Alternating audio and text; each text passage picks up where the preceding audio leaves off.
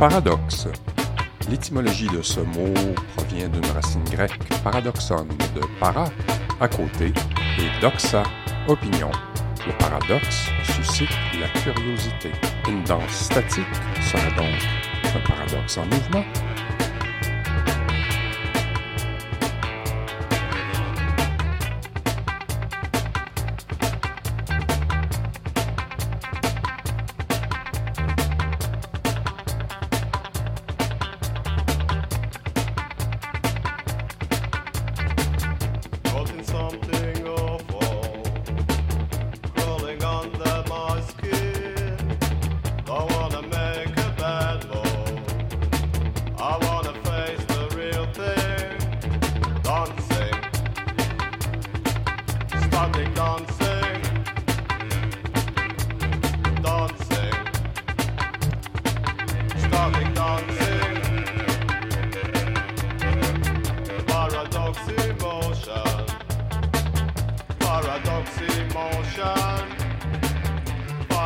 Bienvenue à ce nouvel épisode de Paradoxe. Paradox Aujourd'hui, l'entrevue à nu se fera avec Estelle Clarton, danseuse, chorégraphe, comédienne et directrice de la création à l'École nationale de cirque.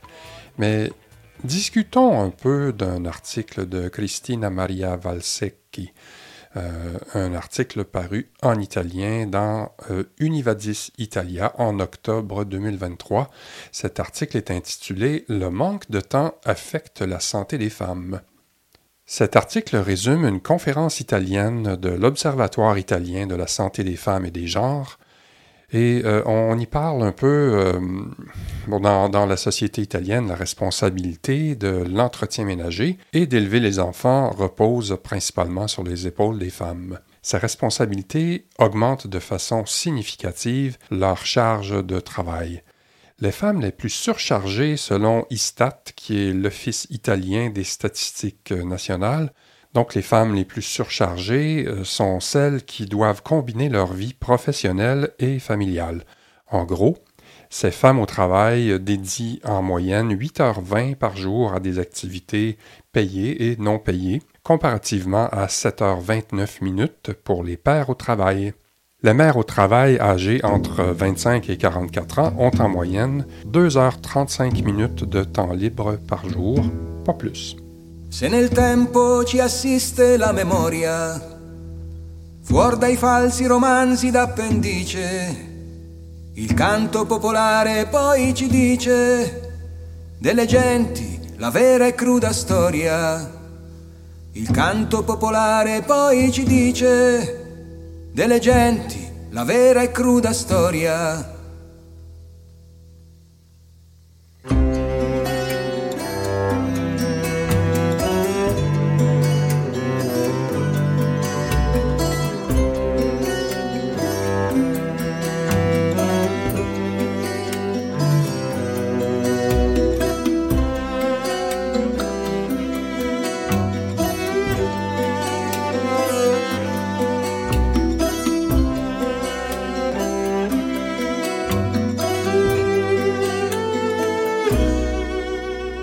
Così cantava lieta e senza boria la pastora del melo Beatrice che pose al centro d'epica cornice gesta d'uomini e donne senza gloria che pose al centro d'epica cornice gesta d'uomini e donne senza gloria.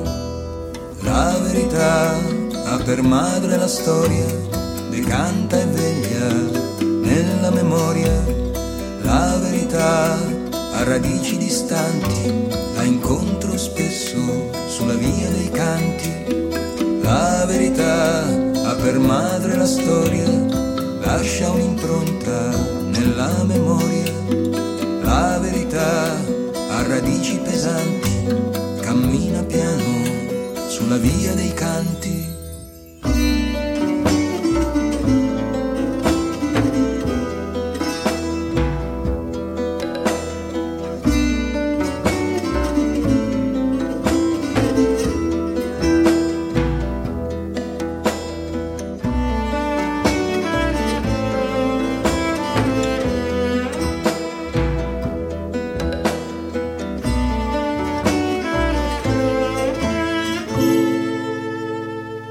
La sua poesia nel cuor veglia e decanta, il verso d'improvviso declamato, fiore di campo fertile e assolato, e nuova musa, giovani alme incanta, fiore di campo fertile e assolato, e nuova musa, giovani alme incanta, vive l'oralità di quel passato nel presente cantor che ancor ricanta, fresco germoglio sulla vecchia pianta, al nuovo dico rinnovato fiato, fresco germoglio sulla vecchia pianta, al nuovo dico rinnovato fiato. La verità ha per madre la storia, decanta e veglia nella memoria. La verità in mezzo ai passanti, la incontro ancora sulla via dei canti. La verità ha per madre la storia, lascia un'impronta nella memoria. La verità ha radici pesanti, cammina piano sulla via dei canti.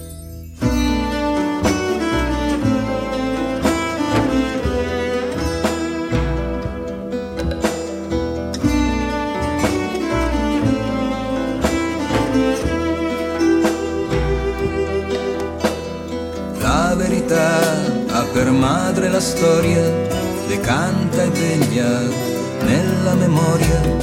La verità ha vestiti eleganti, saluta sempre sulla via dei canti. La verità ha per madre la storia, lascia un'impronta nella memoria. La verità col cappello e i guanti cammina sola sulla via dei canti.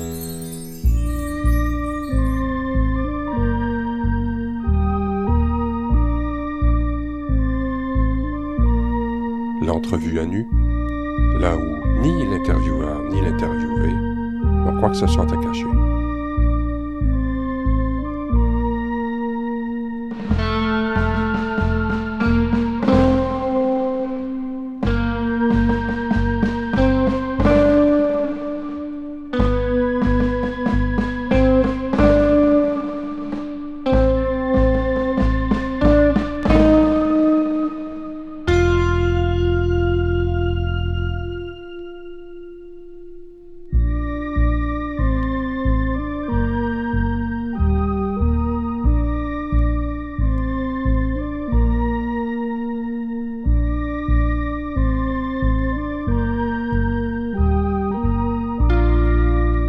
Estelle Clarton, bienvenue à l'entrevue à nu.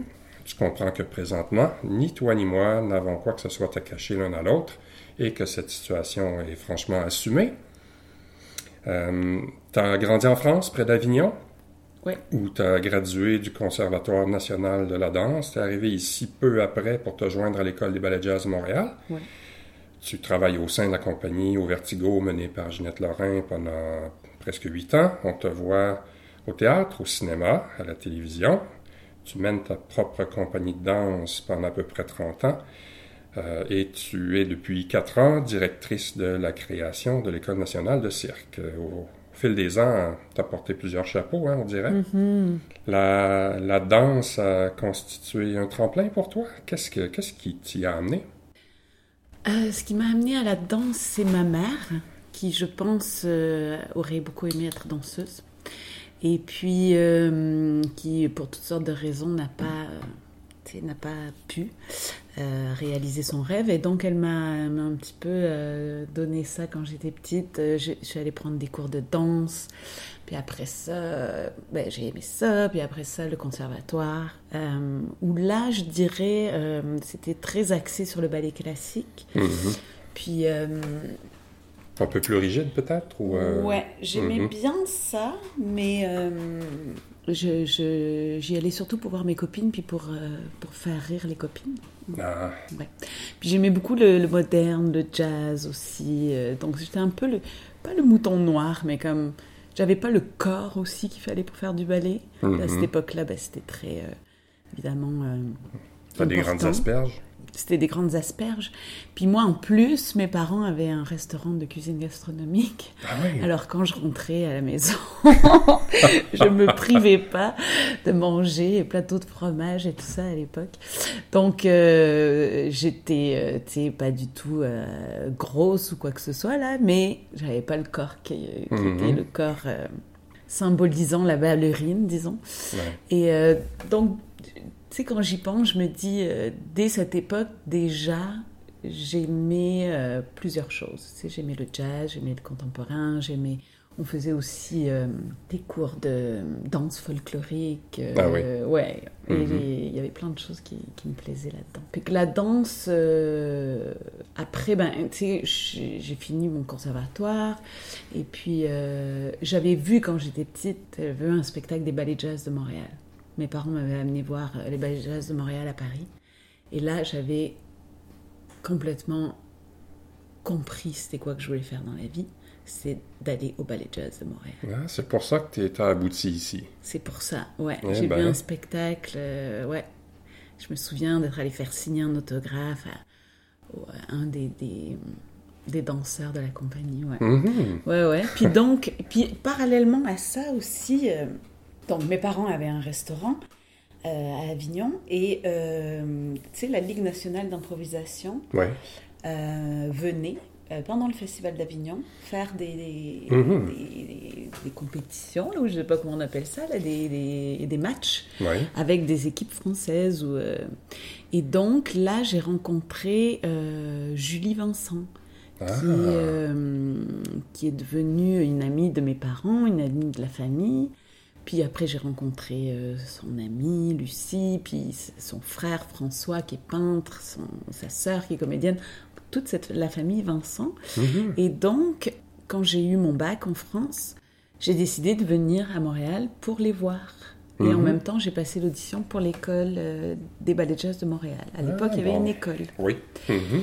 Voilà, je me suis retrouvée à Montréal à 17 ans, au- à l'école des ballets de jazz de Montréal. Ça, c'est à 17 ans. Est-ce que c'était un choc culturel ou si l'adaptation a été plutôt facile? Alors, je dirais que j'étais très heureuse d'être là. Choc culturel, euh, ouais, sûrement, mais je suis arrivée à l'école des ballets jazz, puis il y avait des gens de partout. tu sais, Il y avait des gens Ah. du Mexique, il y avait des gens du Brésil, il y avait... Donc, c'était quand même très multiculturel. Mhm. Mais c'est sûr que ça parlait beaucoup anglais à l'école. Donc, euh, tu sais, les, les premiers mois, j'étais vraiment comme... J'avais appris l'anglais à l'école, mais je le parlais pas bien. C'est pas la même chose, hein, Non. apprendre à l'école puis Non, euh, le tout. parler dans la rue. Et donc, euh, ben, j'ai appris l'anglais. Puis après quatre mois à peu près, ça y est, là, tu sais, j'étais comme intégrée. Mhm. Et voilà, Ouais. c'était mon parcours jusqu'ici, en tout cas. Ouais.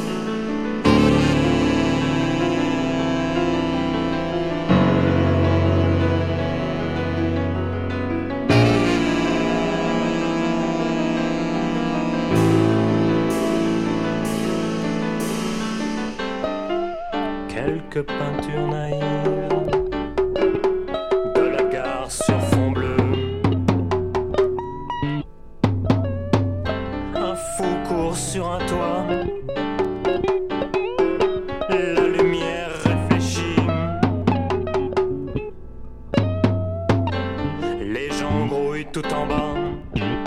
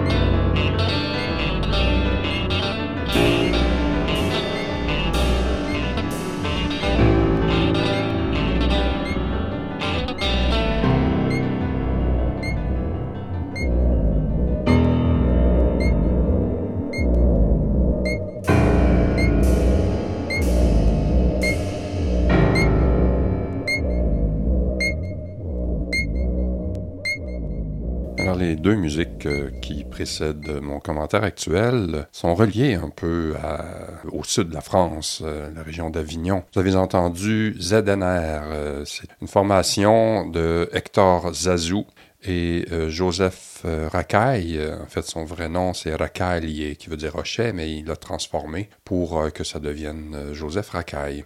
Euh, Hector Zazou, lui, est né en Algérie, est décédé euh, à Paris en 2008 euh, et a travaillé avec euh, énormément de gens. Entre autres, Brian Eno, John Hassel, Ryuichi Sakamoto, Laurie Anderson, Björk, Jane Birkin, Peter Gabriel, David Sylvian. Il a aussi composé la musique des festivités de la Coupe du monde de soccer en 1998 et il a aussi produit une partie de la musique utilisée pour euh, les cérémonies d'ouverture des Jeux d'Albertville euh, en 1992, si ma mémoire euh, est juste.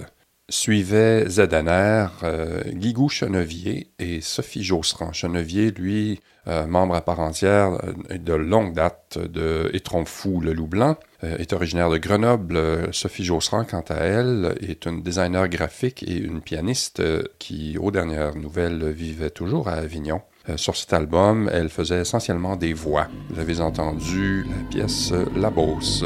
Mais revenons un peu à notre discussion avec Castel Clarton.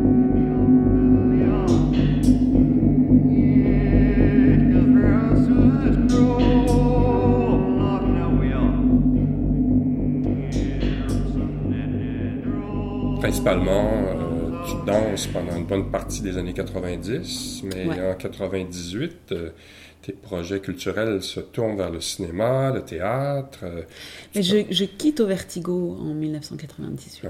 Ouais. Après avoir fait euh, pas mal, euh, ben, c'est ça, 8 ans de tournée là, et de, de création. Puis un, un- sais, une danse quand même assez va c'était physique. C'était très physique. Puis euh, je pense que j'étais fatiguée de cette vie-là. J'avais envie d'être un peu plus à Montréal aussi. Ouais. Je pense que j'avais envie d'être plus chez moi. Donc euh, la, vingtaine euh, en voyage, c'était bien, mais là j'avais envie euh, d'autre chose. Ouais. Mais c'est ça, ça t'a amené à voyager un peu partout dans le monde, Ouais, cette, ouais. troupe-là. euh. Oui, oui, à l'époque, on, on a fait des tournées en Israël, on est allé euh, à Hong Kong, à Singapour, en Asie, en Europe souvent, Mhm. au Brésil, au Mexique. C'était, c'était une belle vingtaine là, à ce Mhm. niveau-là. on- Et puis on était toujours sur scène, tu sais, on, on faisait beaucoup de spectacles, fait que ça c'était super. Ouais. Donc, en- autour de 98, tu participes à deux productions cinématographiques, Une âme immortelle et euh, Danser maintenant, qui a été produit euh, par les, les productions du Regard de Jean-Roch Marcotte. Ouais. Tu as trouvé ça intéressant? Qu'est- Qu'est-ce qui t'a amené au cinéma? Ben, en fait, euh, une âme- c'est deux projets assez distincts. Une âme Mhm. immortelle, c'est euh, j'ai chorégraphié en fait pour un documentaire que Cine Qua Non Film faisait. C'était une série de documentaires sur les grands compositeurs. Ouais. Puis il, il y avait dans le documentaire, il y avait des parties un petit peu illustrées par des danses sur les musiques des, euh, des compositeurs. Donc moi j'ai j'ai fait la chorégraphie pour euh, Beethoven, rien de, rien de moins. Euh, donc euh, ça c'était une chose, moi j'étais pas sur, sur scène, mais pour danser maintenant, ça c'était euh, intéressant aussi parce que ça c'était un documentaire sur la danse à travers le temps. Ouais. Là je connaissais le réalisateur, Claude Desrosiers. Puis euh, il m'a demandé avec Ken Gould, donc on a fait ça ensemble tous les deux, Mhm. de, de faire des petites vignettes, des petites scènes qui représentaient un peu le- la thématique qui est abordée dans le documentaire Ok. aussi. Donc, c'était au fil du temps. C'était au fil des années, ouais.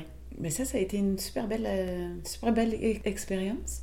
On a tourné en extérieur, tout ça, puis j'ai beaucoup aimé. J'aime beaucoup le milieu euh, du cinéma. J'aime le, le fonctionnement, j'aime euh, le, le fait qu'il faut être concentré à un moment très précis, puis que là on tourne, puis Mhm. euh, tout le travail de préparation avant. Ça a été deux projets, ouais, qui étaient très, très enrichissants là à faire. Ouais.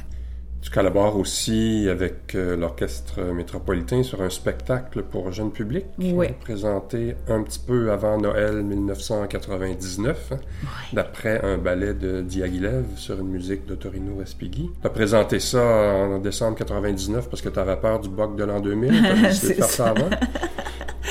Euh, non, je me souviens plus comment il est arrivé ce projet-là, mais euh, l'orchestre métropolitain ch- voulait faire un spectacle pour les enfants, pour Noël, puis ils cherchaient euh, à, à animer euh, leur spectacle avec une chorégraphie, mais c'était tout petit là, on, Mhm. on était juste deux, il y avait deux interprètes.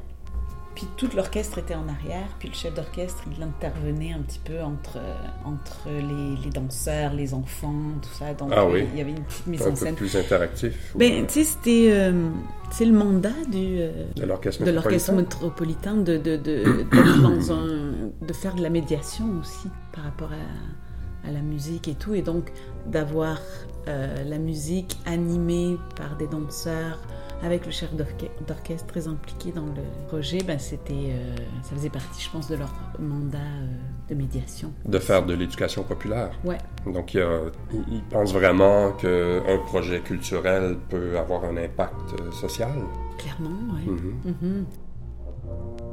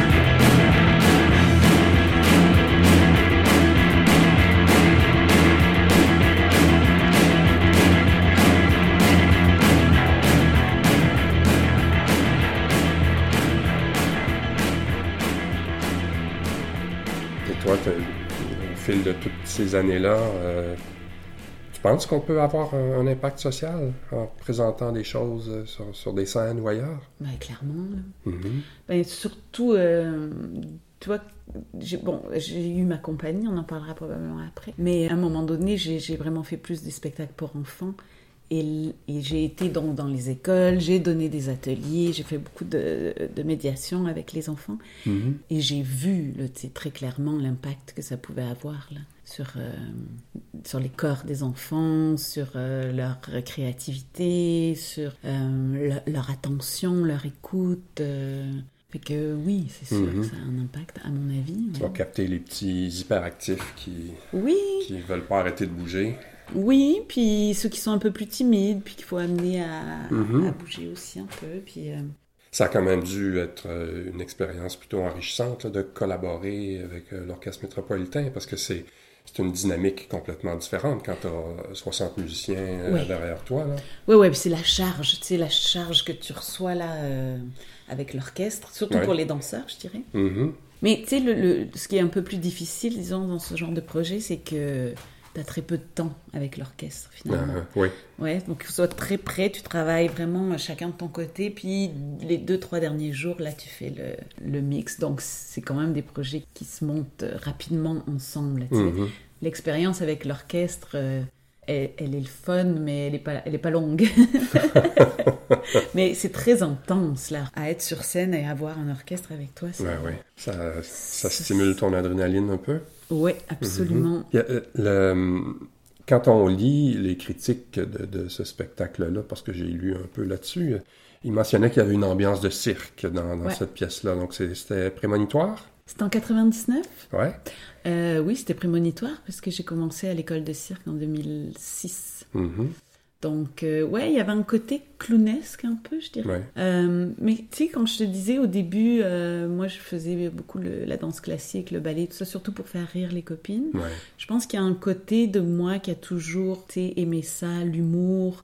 Puis euh, j'ai besoin de rire dans un studio de répétition, j'ai Mhm. besoin de m'amuser, be- j'aime faire rire aussi. Donc même mes, mes, mes premières pièces comme créatrice, il y avait toujours quand même de l'humour dedans. là. Donc euh, je pense que ce qu'on voit là avec le, dans le spectacle euh, avec l'orchestre métropolitain, c'était un peu la suite de ce Mhm. que je faisais C'était déjà écrit dans le scénario. c'est déjà écrit un peu dans le scénario, ouais. J'étais un, un clown, ouais. Ouais. Mhm. Peu après, tu, tu fais une incursion en théâtre dans une co-création avec Wajdi Mouawad, qui ça s'appelait Ce n'est pas la- de la manière qu'on l'imagine que Claude et Jacques se sont rencontrés. Claude et Jacqueline, Claude et Jacqueline, ouais. Comment en es-tu arrivé au théâtre? Oh, là, il faut remonter, euh, faut remonter dans le temps. Parce que quand j'ai quitté les ballets jazz de Montréal, parce qu'en fait, tu sais, les ballets jazz, j'ai passé un an comme euh, à la fois dans la formation professionnelle, mais j'étais aussi stagiaire avec la compagnie, donc je partais en tournée avec eux. Pour faire des remplacements au besoin. Et je suis restée juste un an avec les ballets jazz et après je suis partie à Québec. J'ai passé trois ans à Québec avec la compagnie Danse Partout. Ah oui?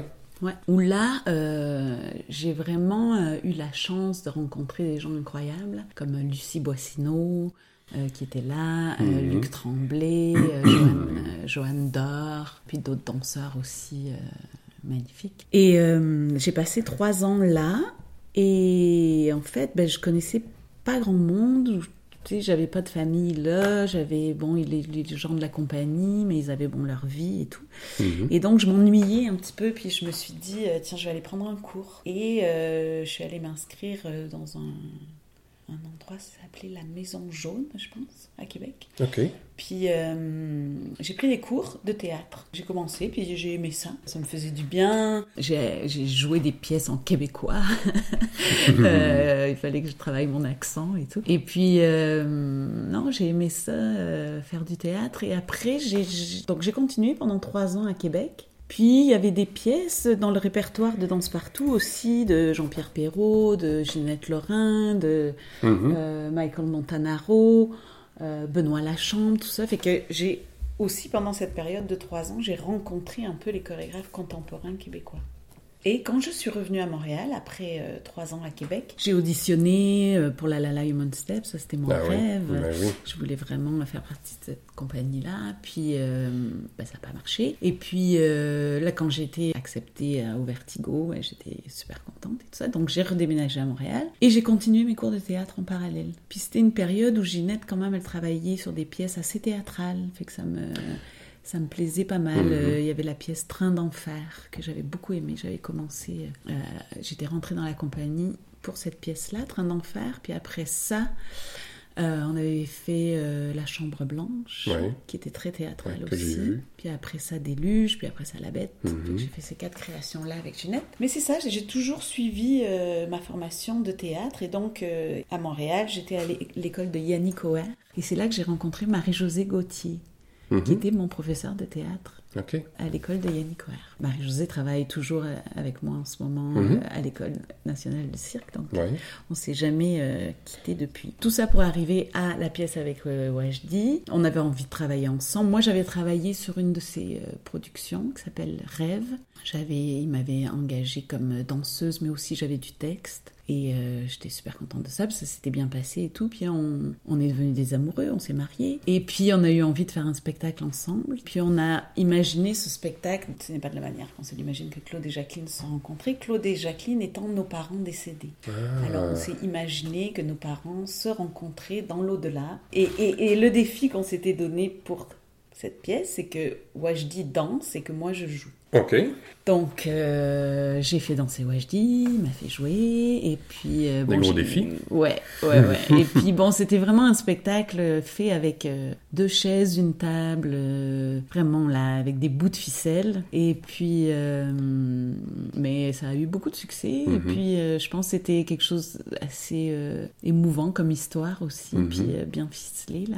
Wajdi Mhm. avait un don de, de raconter les histoires, évidemment. Ouais. Ben oui. Alors, puis je trouve que les- c'était intéressant, la danse euh, se mariait bien avec, euh, avec Mhm. le texte. C'est pas évident, hein. moi j'ai toujours aimé beaucoup le rapport danse et théâtre, mais c'est pas évident de faire cohabiter les deux dans le sens. C'est deux langages quand même très différents. Ben oui. Il y en a un qui raconte, l'autre qui évoque. Fait que, C'est pas la même partie du cerveau qui projette euh, les, ouais, les puis pensées. pour le, pour le spectateur aussi, tu sais, c'est. Mhm. Il y a une partie qui est plus euh, intellectuelle, de comprendre Ouais. les mots ou les, les personnages, tout ça, puis l'autre qui est plus dans l'évocation poétique, là, Mhm. par le corps. Ouais. Mais je trouvais qu'on avait trouvé une façon, là, ça marchait plutôt bien. Mhm. ouais.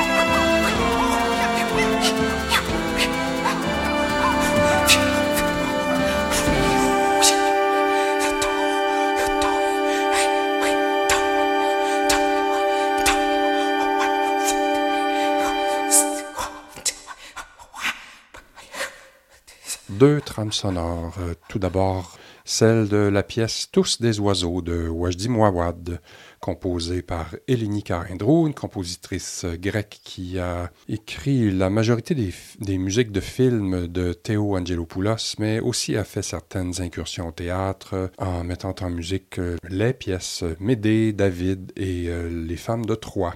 Cette dernière pièce avait été jouée dans un théâtre extérieur, un, ancien théâtre grec ouvert. Par la suite, euh, Jean de Rome, euh, tiré de la trame sonore de La Bête, euh, une chorégraphie de Ginette Lorrain, performée par sa troupe au Vertigo. Vous avez entendu Prologue, une des multiples collaborations qui a existé entre, et qui existe peut-être encore, entre les musiciens de l'étiquette ambiance magnétique et le milieu de la danse contemporaine au Québec.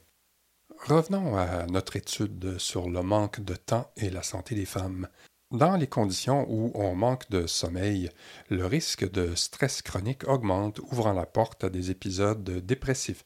Selon Claudio Mencacci, président de la Société italienne de neuropsychopharmacologie, le taux de dépression chez les femmes est le double de celui chez les hommes. De plus, le stress augmente le risque de maladies métaboliques et cardiovasculaires, l'asthme, l'arthrite et des maladies auto-immunes. Un des facteurs de risque prépondérants pour la santé physique et mentale est le manque de sommeil. Donc, durant la grossesse et en postpartum, les hormones chez la femme rendent le sommeil plus léger, réduisant la phase des mouvements oculaires rapides, ce qu'on voit dans la littérature appelée comme Rapid Eye Movement, le REM. Dans une, une autre étude allemande faite en 2019, une mère perd en moyenne 44 minutes de sommeil par nuit pendant les six premières années de la vie de son enfant. En comparaison, un père en perd à peu près 14. Un autre pan de la société à risque est constitué de façon prédominante par des femmes âgées entre 45 et 55 ans. On parle ici des aidants naturels. Selon Marina Petrini du Centre d'excellence médicale de l'Institut italien en santé, les résultats obtenus révèlent un haut niveau de stress, particulièrement chez les aidantes, ce qui les expose à des désordres dépressifs, physiques, particulièrement euh, du système nerveux et du système immunitaire. Ces femmes tendent à développer des habitudes de nutrition irrégulières et de sédentarité. Le dernier facteur présenté lors de cette conférence portait sur l'accessibilité des traitements offerts. Par exemple, 40 des patients recevant des traitements pour un cancer doivent se déplacer dans une autre région afin de les recevoir. Les coûts reliés au traitement incluent hôtels, déplacements et une grande proportion des patients ont refusé les meilleurs traitements disponibles. Pour les femmes qui ont répondu au sondage de cette étude, l'obstacle le plus important était de réconcilier un déplacement ou un déménagement temporaire avec leur responsabilité familiale. Il n'y a pas à dire, il reste encore un bout de chemin à faire afin d'en arriver à un partage des tâches plus équitable.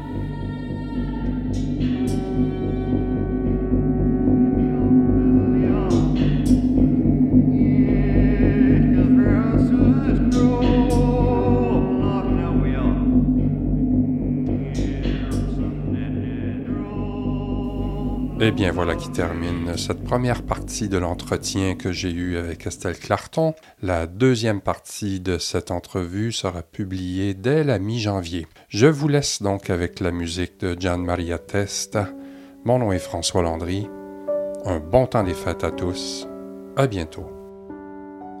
Stella guarda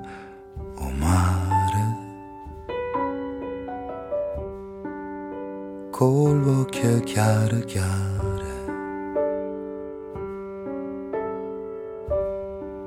si interroga se cuore per colpa e un dolore se può più innamorare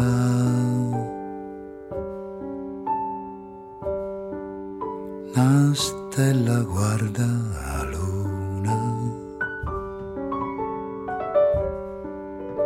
Col occhiere guaglione Si interroga se amore e fantasia do cuore e se un giorno tornerà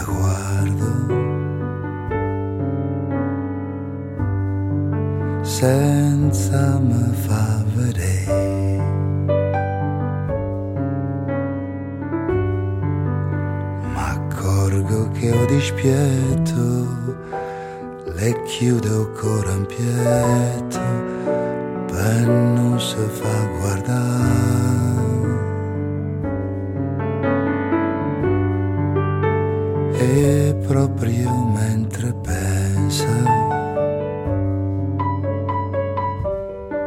senza se fa vedere. S'accorge che rimpietto arretanato cielo già se sta innamorando.